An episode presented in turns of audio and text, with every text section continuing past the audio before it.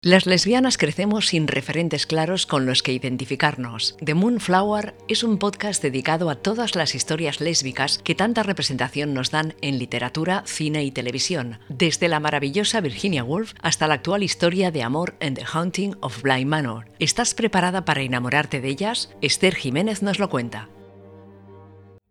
Buenos días, buenas tardes, buenas noches. ¿Cómo va eso? Espero que estéis disfrutando de un día precioso. Yo estoy feliz y un poco triste a la vez, porque aunque os vaya a hablar sobre mi película favorita, con este episodio cerraremos el ciclo Virginia Woolf para dar paso a otras historias lésbicas. Aunque no conozca ni vaya a conocer a Virginia, por evidentes razones, quiero deciros que la siento cerquísima, a través de sus palabras, y que gracias a ella percibo la realidad que me rodea de una manera más orgánica. Gracias Virginia por enseñarme a vivir. En fin, vamos a hablar de la película Las Horas. Amor mío, tengo la certeza de estar enloqueciendo otra vez. Que es para lo que estamos aquí.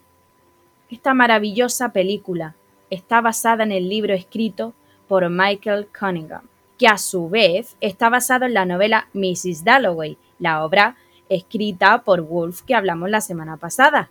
¿Os acordáis, verdad? Perfecto. Cabe destacar que Woolf al principio pretendía llamar su novela Las Horas en lugar de Mrs. Dalloway, aunque acabó decidiéndose por la última.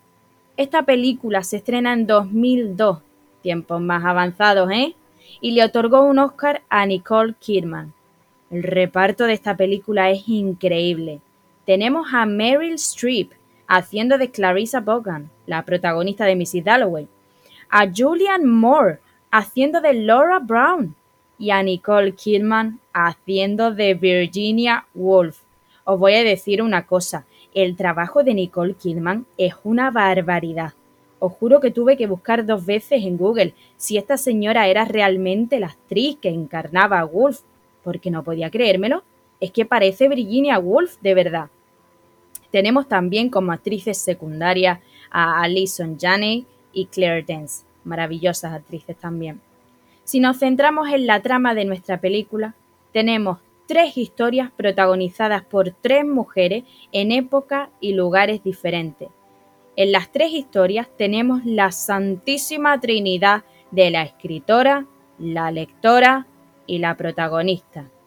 La escritora es Virginia Woolf, Nicole Kidman. En esta historia vemos cómo Virginia escribió la novela Mrs. Dalloway en 1921.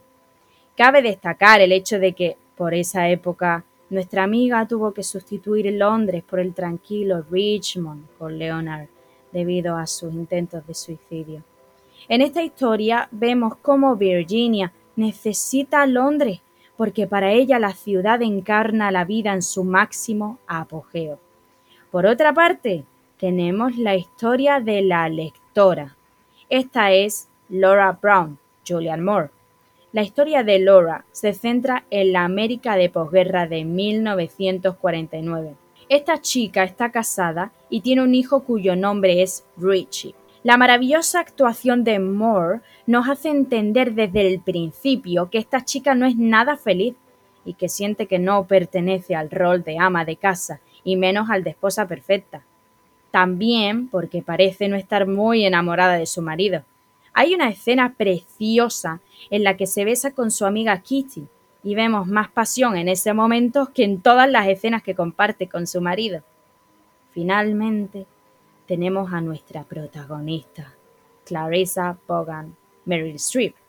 A diferencia de la novela Mrs. Dalloway, la historia tiene lugar en 2001 en Nueva York en vez de en 1923 en Londres.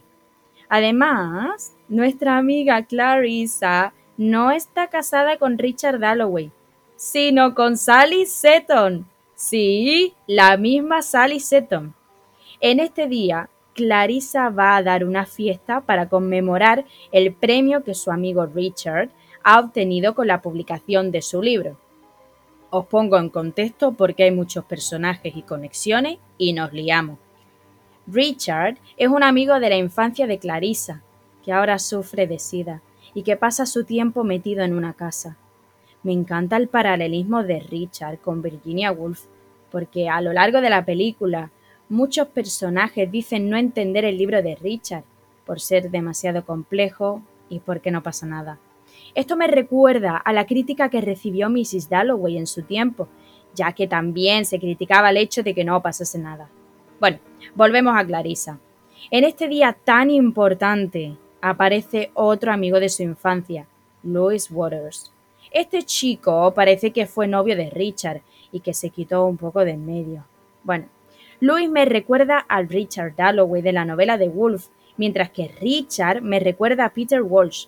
¿Os acordáis con Mrs. Dalloway del triángulo amoroso entre Richard Dalloway, Peter Walsh y Clarissa? Pues creo que aquí sigue presente, pero no por temas románticos. Yo creo que por una parte Richard, Peter Walsh en Mrs. Dalloway, representa la juventud de Clarissa y la difícil aceptación de que ésta ya nunca volverá. No os voy a hacer spoiler, pero si veis esta película, quizás entendáis por qué digo esto. Algo pasa que hace que Clarissa por fin mire a su realidad de frente y se dé cuenta de que es feliz con lo que ha cogido, la vida con Sally y su hija Julia. Y esto me lleva a la temática de esta película, las elecciones en nuestras vidas. En las tres historias, nuestras protagonistas tienen libertad de elección y asumen todas las consecuencias. Virginia Woolf elige, tras mucho insistir a Leonard, volver a su vida en Londres, aunque esto le suponga el posterior suicidio.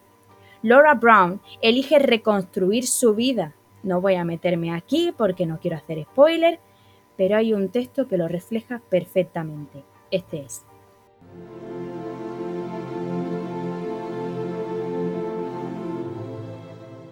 Era la muerte. Yo elegí la vida. Luego tenemos a Clarissa Bogan, que elige su vida rodeada de gente a la que ama, Sally y Julia, en un lugar que ama, Nueva York, y en un trabajo que la hace sentir viva, editora.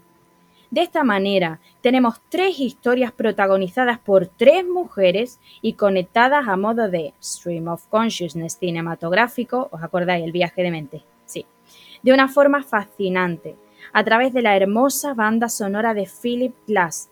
Os la dejo abajo para que la escuchéis porque es una maravilla. Y a través de elementos simbólicos que aparecen en las tres historias, como los huevos, las flores y el agua.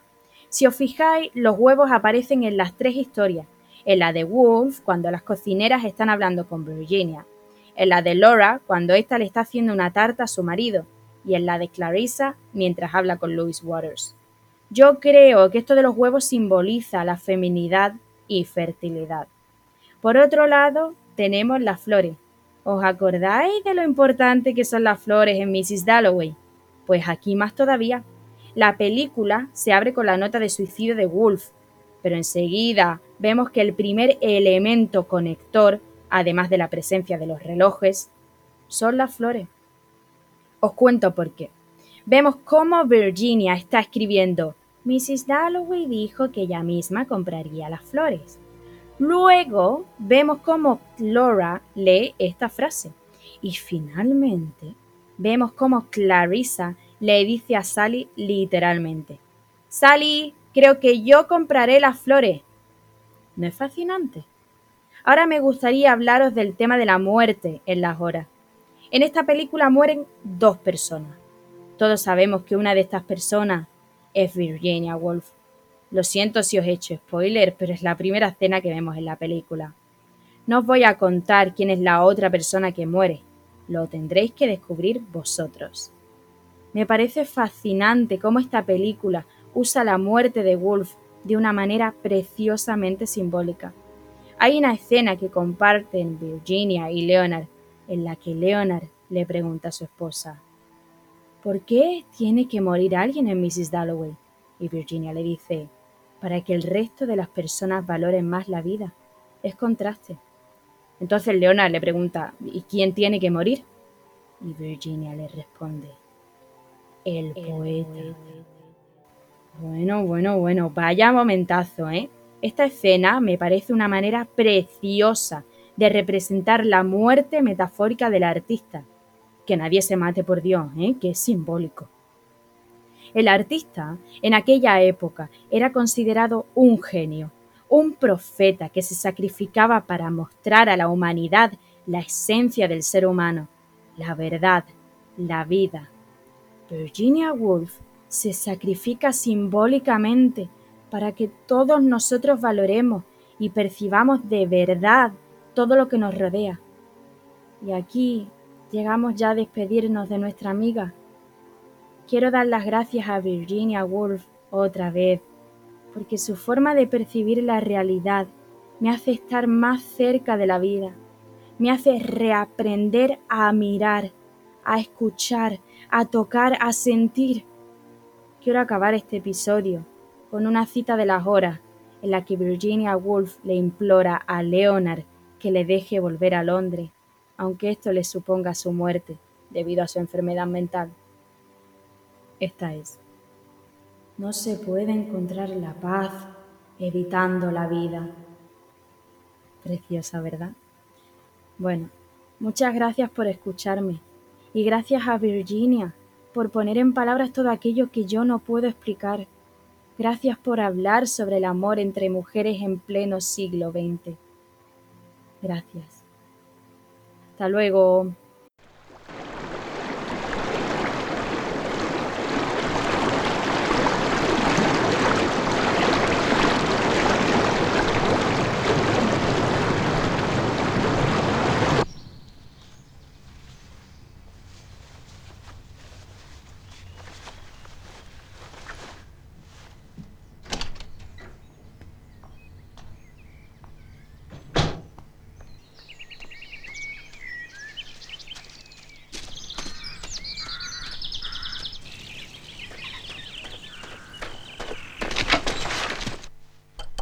Amor mío, tengo la certeza de estar enloqueciendo otra vez. No podremos soportar otra de estas terribles crisis y sé que esta vez no me recuperaré. Empiezo a oír voces y no puedo concentrarme. Por lo tanto, voy a hacer lo mejor que puedo hacer.